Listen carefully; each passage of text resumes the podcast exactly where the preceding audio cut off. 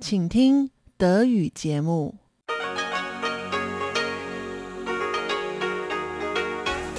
Hier ist Radio Taiwan International.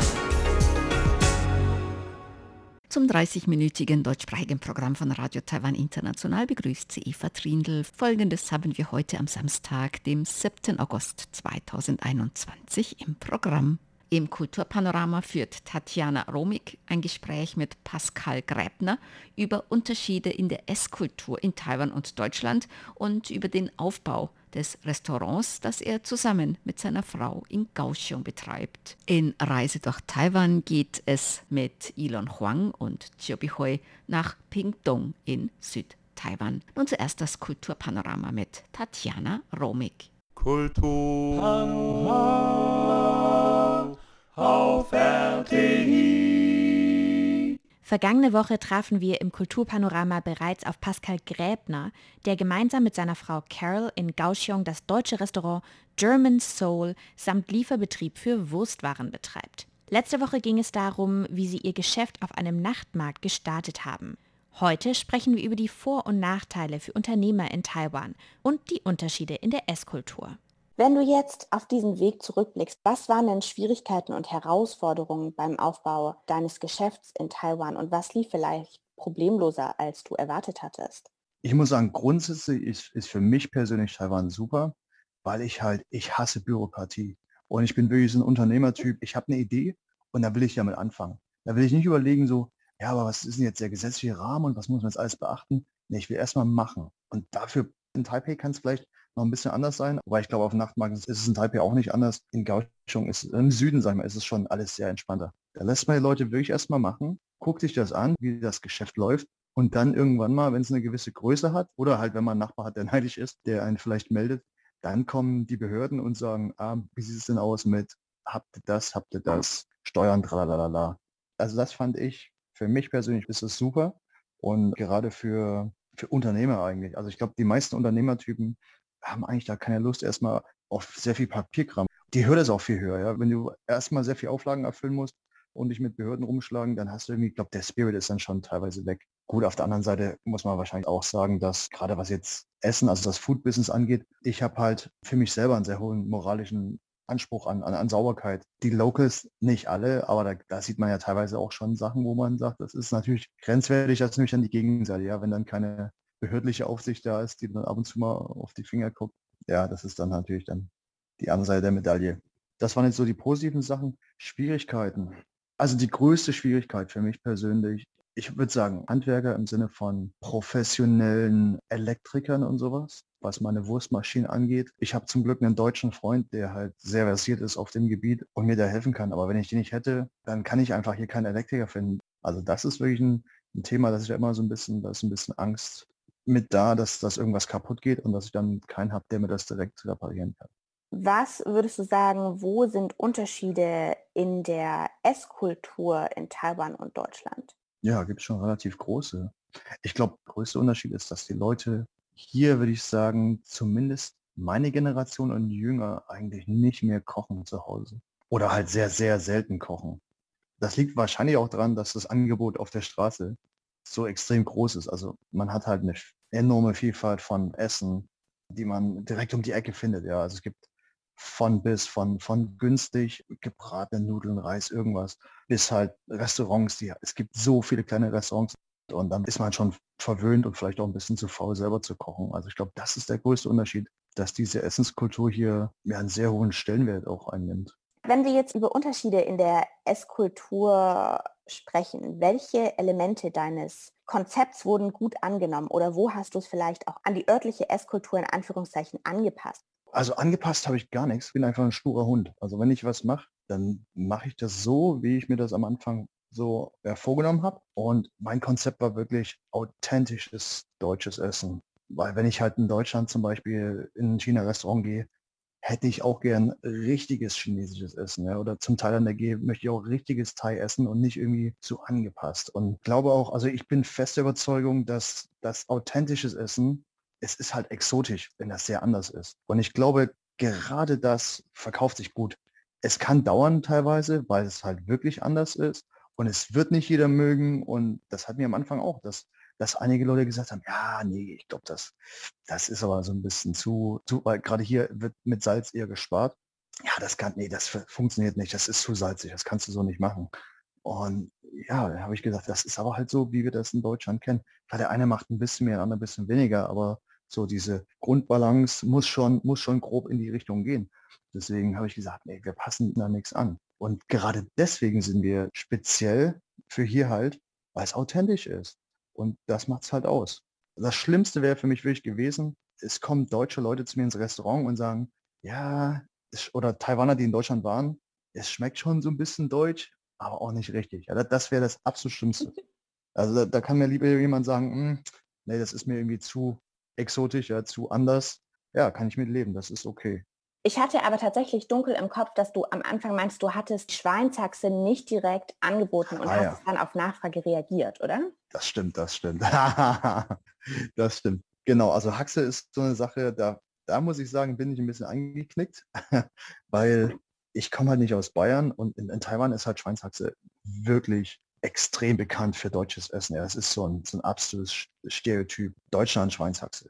Und ich habe gesagt, nee, Schweinshaxe mache ich nicht. Das war natürlich auch zum einen, weil ich keine Erfahrung mit hatte, weil ich gar nicht wusste, wie man das gut macht. Ich habe immer so den Anspruch, wenn ich was mache, mache ich das gut. Und das wusste ich auch nicht, aber ich wollte es auch eigentlich, also ich, ich persönlich habe, ich habe, glaube ich, wirklich in meinem Leben noch nie in Deutschland eine Schweinshaxe gegessen und habe das auch nie irgendwie so wahrgenommen, dass es irgendwie Teil der normalen Essenskultur ist in Deutschland. Also natürlich ist es, das gibt's, aber das ist jetzt nicht so ein ja, sowas wie ein Schnitzel, was man ab und zu mal isst, sondern ich glaube, es ist eher regional und, und ein bisschen speziell. Deswegen habe ich gesagt, nee, Schweinshaxe ist jetzt nicht so ein typisches Essen, was, was bei mir mit auf die Karte kommt. Und wir hatten das dann mal zum Oktoberfest. Genau, Oktoberfest habe ich gesagt, okay, wir machen ein Special Oktoberfest, da passt das rein, dann machen wir das. Und da habe ich halt angefangen zu experimentieren, Schweinshaxe.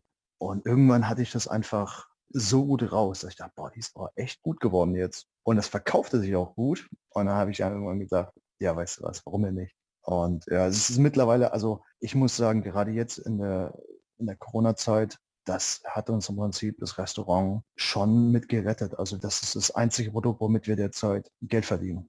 Jetzt ja. hast du tatsächlich ja perfekt zur nächsten Frage von mir übergeleitet. Also wir befinden uns jetzt ja am Ende einer Pandemie-Warnstufe 3, bei der Innengastronomie komplett geschlossen ist. Wie haben denn diese Einschränkungen dein Geschäft beeinflusst?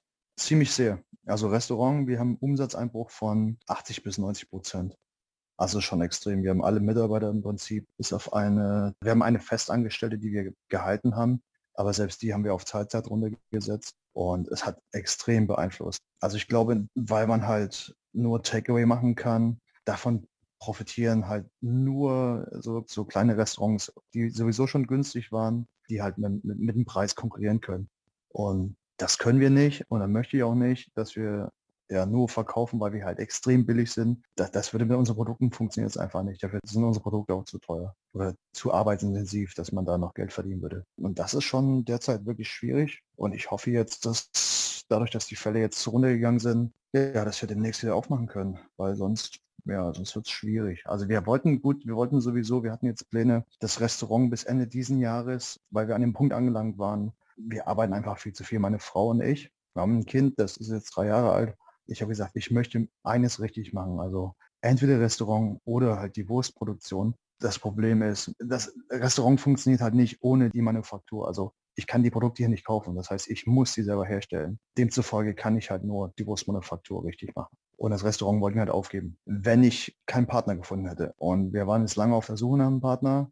Und es sieht jetzt so aus, also vor zwei Tagen haben wir wirklich jetzt eine Zusage bekommen, ist noch nichts unterschrieben, der Vertrag wird demnächst unterschrieben, dass ein deutscher Koch, der auch in Taiwan schon lebt, ähm, seit zweieinhalb Jahren, mit uns eine Partnerschaft eingeht und dass meine Frau zusammen mit ihm das Restaurant macht und ich mich auf die Wurstmanufaktur konzentriere. Und dann können wir nur hoffen, dass Corona jetzt bald vorbei ist und wir wieder aufmachen können und dass dann, dass die einen Gas geben können. Ja, das klingt ja super, Pascal. Dazu erstmal herzlichen Glückwunsch und ja, möchte mich für das schöne Interview bedanken.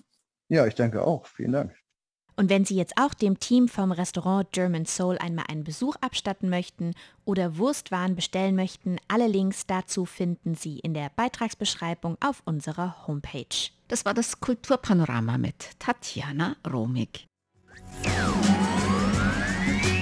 Radio Taiwan, international aus Taipeh. Nun geht es weiter mit Reise durch Taiwan. Und zwar reisen wir heute mit Xiu und Elon Huang nach Pingtung in Südtaiwan.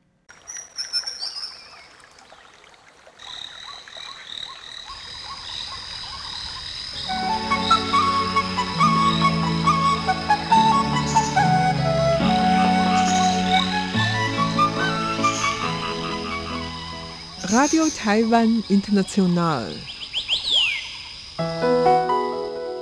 Reise durch Taiwan. Herzlich willkommen, liebe Hörerinnen und Hörer, zu unserer Sendung Reise durch Taiwan. Am Mikrofon begrüßen Sie Ilon Huang und Chobi Hui.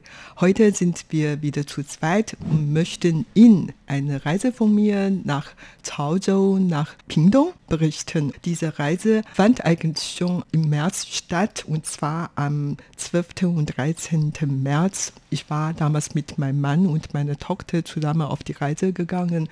Ziel war eigentlich die Gräber von den Eltern meiner Schwiegermutter und deren Familiengrab zu säubern. Das war eigentlich vor dem Qingming-Fest, Mhm. dem Grabsäuberungstag. Genau. Ja. Weil wir Hakka sind, haben wir die Gewohnheiten vor diesem Fest schon die Ahnensgräber säubern. Das ist etwas anderes als die anderen Han-Chinesen, die hier in Mhm. Also ihr macht das schon früher. Schon Also, immer, schon ja, immer, okay. ja, genau.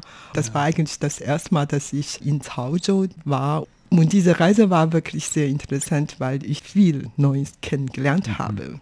Pingdong ist ja sehr im Süden Taiwans oder ganz im Süden Taiwans. Und normalerweise, da ist ja auch der Kending Nationalpark. Und normalerweise fährt man da ja hin, um an den Strand zu fahren oder im Meer zu spielen, zu schwimmen, surfen und so weiter. Und du hast richtig die Gräber gesäubert oder hast du deiner Tochter gesagt, äh, was sie machen soll? Nein, nein, das alles habe ich nicht getan. Äh, ich bin nur vor dem Grab gestanden und sich verbeugt und so. Was die anderen sagten, dann tue ich das einfach Mhm. okay. so. Und vielleicht sprechen wir jetzt, was da alles noch Drumherum, Was, ja. Genau, was wir noch alles erlebt hatten. Also wir sind zuerst mit dem Hochgeschwindigkeitseisenbahn von Taipei nach Zuoying, Kaohsiung gefahren. Und das dauert ja anderthalb Stunden wie Mhm. ganz normal. Dann sind wir mit einem ähm, Taitier Eisenbahn. Also mit der normalen Eisenbahn ist genau. ungefähr so Regionalbahn auf der Geschwindigkeit. Ja. Genau, dann sind wir zu Chaozhou, das Endziel, gefahren. Dann wurden wir dann von den Familienmitgliedern, von irgendjemand Cousin oder jemand Ja. abgeholt. Wie, wie lange dauert das dann von, also ihr seid anderthalb Stunden mit der Hochgeschwindigkeitsbahn gefahren und dann von der Hochgeschwindigkeitsstation äh, in Soing. Ne? Zuoying, genau, äh, genau. Und wie lange dauert das dann bis, zur, bis dahin, wo ihr hin musstet? Ja? Chaozhou, das haben wir fast eine Stunde gebraucht. mal eine Ja, Stunde, weil, okay. wie gesagt, dann sind wir mit ganz normaler Eilzug. Aber Ja, das also ist ist eigentlich ungefähr so Regionalbahn. Ja, Ja. genau. Hat ungefähr eine Stunde gedauert. Und das war schon sehr interessant für mich, weil ähm, überall ganz grün, Mhm. sehr viele verschiedene Plantagen, sei es Zuckerrohr oder viele, okay. Ja, und Banana-Plantage und so weiter war total grün. Ist Okay. wirklich ganz anders als in der Stadt Taipei natürlich. Ja, ihr seid, wann seid ihr dann angekommen? Früh am Morgen oder eher Ja, so am Zu Mittag? dem, zum Mittag, okay, ja. also passend zum Mittagessen. genau. Und äh, ja, habt ihr das dann auch gleich ausnutzen können? Ich meine, Ja, unten gibt es ja ein paar Spezialitäten. Genau, genau, genau. In Pingdong, ja. Äh, vor allen Dingen, mein Mann kommt eigentlich aus Wanluan. Mhm. Und Wanluan, diese Kleinstadt, ist bekannt für seine Schweinhaxen. Okay. Und weil das so bekannt ist, kann man eigentlich in ganz Pingdong Wanluan Schweinhaxen essen. Mhm. Und dann sind wir sofort zu einem Restaurant gefahren und dort Schweinhaxen gegessen. Natürlich dazu noch andere Gerichte, Ja. zum Beispiel auch ganz bekannte Bantiao, Hakka. Also Bantiao. Nudeln. Genau, genau. Ja. Ähm, die Schweinshaxe, wie ist sie zubereitet? Ist das eher gebraten oder ist sie eher gekocht? Eigentlich eher gekocht, aber die sollen dann in so Soße ein paar Tage, mindestens ein oder zwei Tage reinlegen. okay. ne? Und dann, glaube ich, zuerst mal gebacken und dann gekocht. Ja. Oh, okay. Also Ja. ganz speziell. Ja, schmeckt mir wirklich sehr gut. Ja, okay. Das ist anders als äh, deutsche Ja. Schweinehaxen, aber schmeckt genauso gut. Das ist andere Geschmacksrichtung, daher Mhm. ja. kann man nicht so leicht äh, vergleichen. Aber Ja, kann man halt nicht sagen, das eine schmeckt ander, äh, Ja, besser genau. als das andere. Es sind Genau, halt genau. unterschiedliche Geschmackszubereitungen, Gesch äh, Geschmacksrichtungen. Schmeckt im Zweifelsfalle beides gleich gut. Ja, genau. Und ja, dann wart ihr da mit der großen Familie gleich schon zusammen beim Essen, so mit zwei, drei großen Tische? runden Tischen? Ne, anderthalb Tische, Okay. weil viele noch nicht angekommen sind Ja. Mhm. zu der Zeit, ne, zu der Mittagszeit. Nach dem Mittagessen hat mein Mann so einen kleinen Spaziergang oder Rundfahrt gemacht. Also bei manchen Stücke können wir zu Fuß laufen und manchmal sind wir dann geholt von irgendeiner Familie Okay. äh. Mein Mann hat zuerst eine Buchhandlung besucht. Achso. Das heißt- ganz kurz, diesen, äh, den Rundgang hat er gemacht. Jetzt, ähm, Innerhalb von Caozhou ja, was war der Grund für den Rundgang? Einfach so wollte er, er kommt ursprünglich so aus dieser Gegend und er Ja, wollte genau. eigentlich nochmal alles so sehen aus seiner Jugendzeit so ungefähr, oder? Ja, genau, genau, Aha. genau. Äh, mein Mann ist in Taipei geboren, aufgewachsen, aber er hat ein paar Mal so in der Stadt Caozhou gelebt, wo der Opa damals wohnte. Ah. Und der hat mindestens sechs Monate bei dem Opa da verbracht. Mhm. Und daher, diese Reise gilt irgendwie als eine Suche nach den Wurzeln oder so. Ah. so. Und wir haben zuerst einen Väter von ihm besucht und der ist Besitzer einer Buchhandlung. Mhm. Und das ist so eine kleine Buchhandlung in einer kleinen Stadt und Ja. äh, schon sehr, sehr altmodisch. Und die ganze Zeit habe ich keinen einzigen Kunden gesehen. äh, da lebt sowieso nicht viele Menschen Mhm. und gab es auf dem Regal auch nicht viele Bücher. Heutzutage lesen die Leute sowieso kaum. Okay. Aber das ist schon eine ältere, also der, dieser Cousin von deiner, von deinem Mann, der hat diese Bücherei, Quatsch, der hat diesen Buchladen schon lange. Ja, ja, ja, weil sein Vater zuerst diese Buchhandlung Ah, aha, aha. besaß und er treibt diese sogenannte Familienbetrieb. Okay. Und daher, wir waren zuerst mal in diesem Buchhandlung und dann später zu dem Haus, wo früher der Opa gelebt hatte. Mhm. Und das alte Haus ist eigentlich schon abgerissen worden. Ja. Auf diesem Grundstück ist ein neuer Bau da.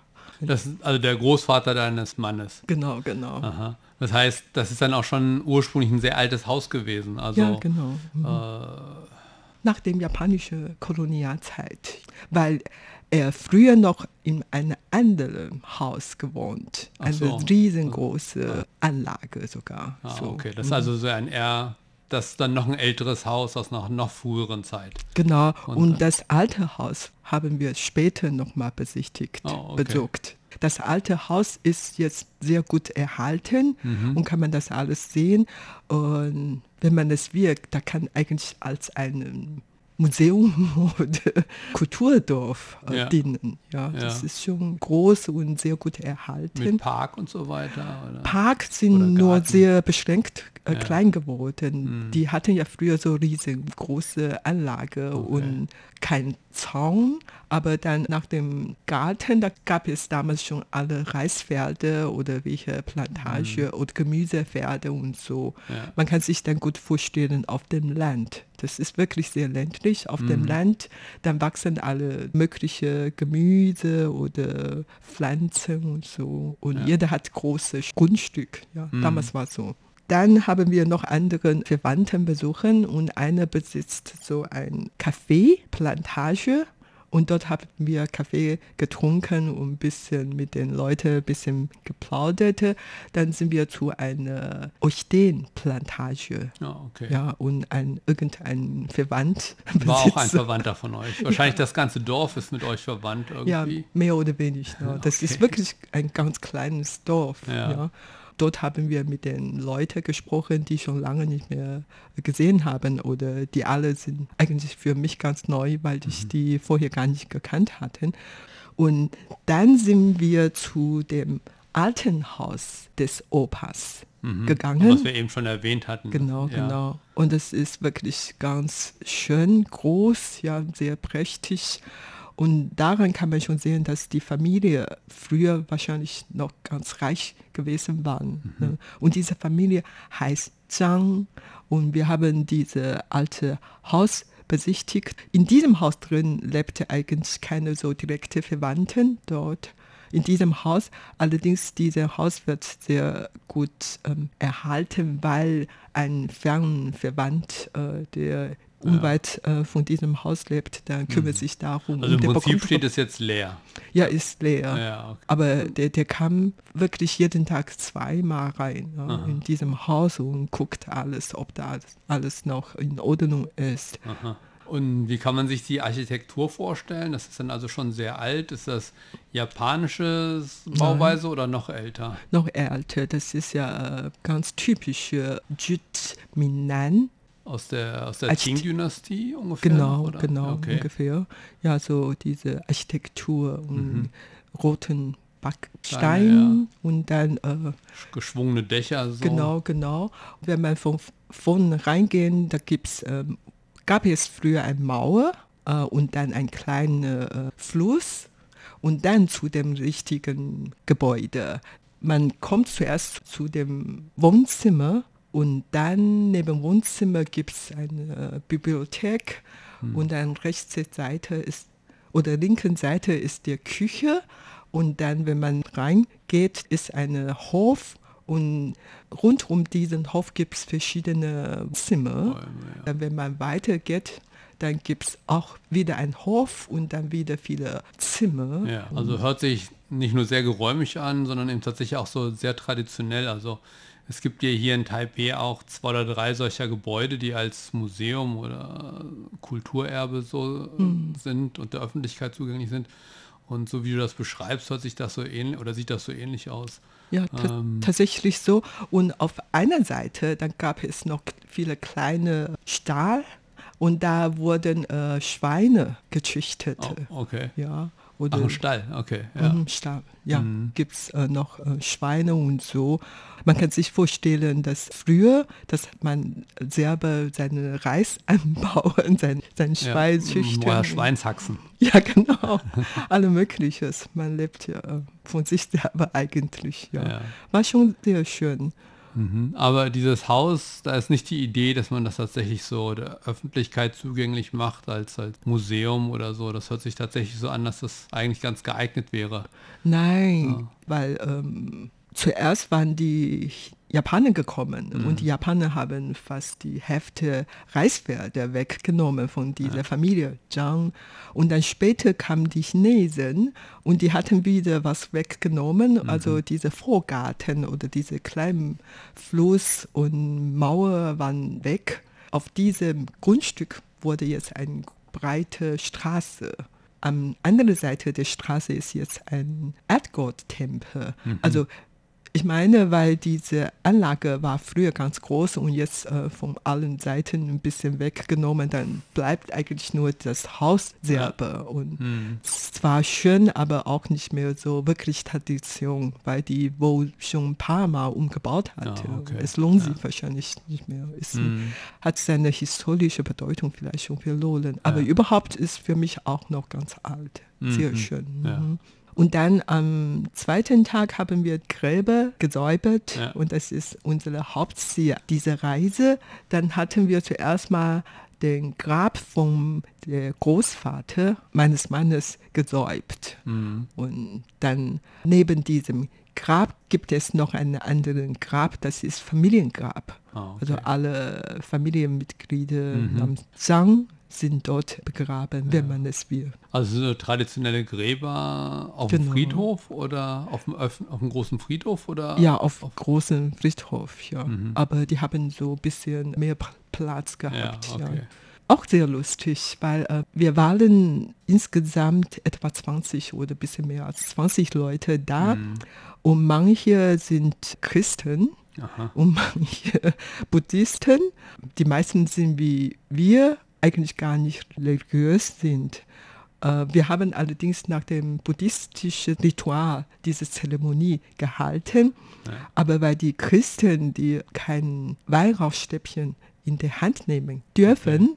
dann haben die nach dieser ersten Zeremonie noch deren Zeremonie gemacht äh, die haben eigentlich keine so richtige Zeremonie, aber die haben dann welche christliche Lieder gesungen mhm. und so und so. Äh, war okay. auch lustig. Ja. Dann, äh, wie gesagt, wir haben noch diesen Ahnengrab vom Familienzang besucht. Das war das erste Mal, dass du das so gesehen hast? Ja, genau, genau, mhm. genau. Außerdem haben wir noch diese Familientempel der Familie Zhang besucht und dort haben wir ein ganz kostbares Geschenk bekommen und zwar ein Familienbuch von der ah. Familie Zhang. Ja. Was ist da drin? Steht da eure Geschichte drin oder steht ja, die Geschichte drin? Nein, diese Familienbuch kann auf etwa so 800, 900 Jahre bis Nan-Song-Dynastie zurückführen. Mhm. Und auf diesem Familienbuch werden die Namen der Familienmitglieder eingetragen. Allerdings äh, nicht wirklich jede Mitglieder, sondern männliche. Mhm. Und vor allen Dingen die männliche, die gelernt haben oder die Beamten waren oder die ja. erfolgreiche Geschäftsleute oder irgendwas waren, weil das Buch ungefähr 100 Seiten hat, konnte im Grunde nicht alle Namen eingetragen worden. Und vor okay. allen Dingen im Laufe der 800 Jahre, 900 Jahre, da gab es Kriegs- oder Dürre, Hunger oder mhm. was auch immer. Ich glaube nicht, dass alle Namen eingetragen wurden, aber ja. es ist schon sehr interessant, dass mhm. so viele Namen dabei und ja, erstaunlich äh, auch, dass sich das so über lange Zeit so erhalten hat. Genau. Oder beziehungsweise sich die Informationen so lange gehalten haben. Genau, genau. Das ist eine Tradition von der Hakka-Leute. Mhm. Wir legen mehr Wert auf die Tradition, sodass man auch bei der Flucht immer Familienbuch dabei. Ah, okay. Die Familie stammt eigentlich in China, in Henan, in Mitte China. Mhm. Und die sind ja geflüchtet von Nordchina nach Südchina, von Guangdong, dann wieder nach Taiwan und so. Okay. Natürlich im Laufe der Jahre müssten schon immer erneut werden, neu eingetragen wurden und ja, so. Und Aber wir haben Buch genommen. Genau, genau. So, ja. Aber auf jeden Fall haben wir noch das Buch und mhm. wir bekommen ein Geschenk. Oh, okay. Und das ist wirklich ein großes, ja. wichtiges Geschenk. Dann habt ihr also diese zwei Tage da verbracht. Wart ihr insgesamt zwei Tage dort? Genau, genau. Okay. Genau. Und dann habt ihr Gräber gesäubert, ihr habt Schweinehaxen gegessen, so ein bisschen auf den Spuren des Ehemannes gewandelt. War da noch irgendwas im Programm oder ging es dann wieder nach Hause? Doch äh, haben wir noch einen Hakka-Kulturpark besucht. Ah, okay. Weil wir Hakka sind und in diesem kleinen Stadt leben meistens Hakka-Leute und da wurde ein Hakka-Kulturpark eingerichtet. Mhm. Und zufälligerweise, bevor der Kulturpark erbaut wurde, wurde mein Mann dazu eingeladen, als Berater dort äh, irgendeine oh. Ideen zu spenden oder mhm. sowas. Und deswegen sind wir auch extra hingefahren und hat den Park besichtigt. Und dort kann man tatsächlich noch vieles kennenlernen. Da haben wir zum Beispiel eine äh, Tabakfabrik besichtigt, weil in vielen Hakka-Dörfern vor allen Dingen in Südtaiwan. Da ja. wurden damals wegen der japanischen Kolonialzeit Tabak eingebaut okay. und bearbeitet, damit diese Tabak weiter nach Japan zurück exportiert ja. wurde. Mhm. Da gibt es auch sehr viele Reisfelder und Reis wurde da weiter bearbeitet äh, zu anderen Reisprodukten und ah, so weiter. Also gibt es da noch eine kleine andere Fabrik dann. Genau, ja, genau. Okay für Sie, unsere Hörerinnen und Hörer, Sie sind nicht hier zu Hause, aber in diesem Kleinstadt kann man wirklich sehr vieles kennenlernen, vieles entdecken und vieles erleben, ist eigentlich auch sehr schön. Mhm, eine gesagt. andere Kultur beziehungsweise Spuren der Hacker erleben, mhm. kennenlernen. Taiwan ist eine kleine Insel, aber es ist doch interessant hier. Wir haben hier die Minan und die Hacker und die Ureinwohner. Das heißt, wir haben hier halt sehr viel verschiedene kulturelle Einflüsse und die kann man heutzutage auch immer mehr so sehen. Also nicht unbedingt im alltäglichen Leben, aber so in solchen Parks oder Kultureinrichtungen und so weiter. Und das ist doch ganz interessant, wie viele kleine Unterschiede es gibt. So. Ja, genau. Es lohnt sich eigentlich eine Reise nach Pindong zu machen. Ja. Und das war's für heute in unserer Sendung Reise durch Taiwan. Vielen Dank für das Zuhören. Am Mikrofon waren Ilon Huang und Chobi Hui. Sie hörten das deutschsprachige Programm von Radio Taiwan International am Samstag, dem 7. August 2021. Im Internet finden Sie uns unter www.rti.org.tv, dann auf Deutsch. Über Kurzwelle senden wir täglich von 19 bis 19.30 Uhr UTC auf der Frequenz 5900 kHz. Wir bedanken uns ganz herzlich bei Ihnen fürs Zuhören. Am Mikrofon war Eva Trindl.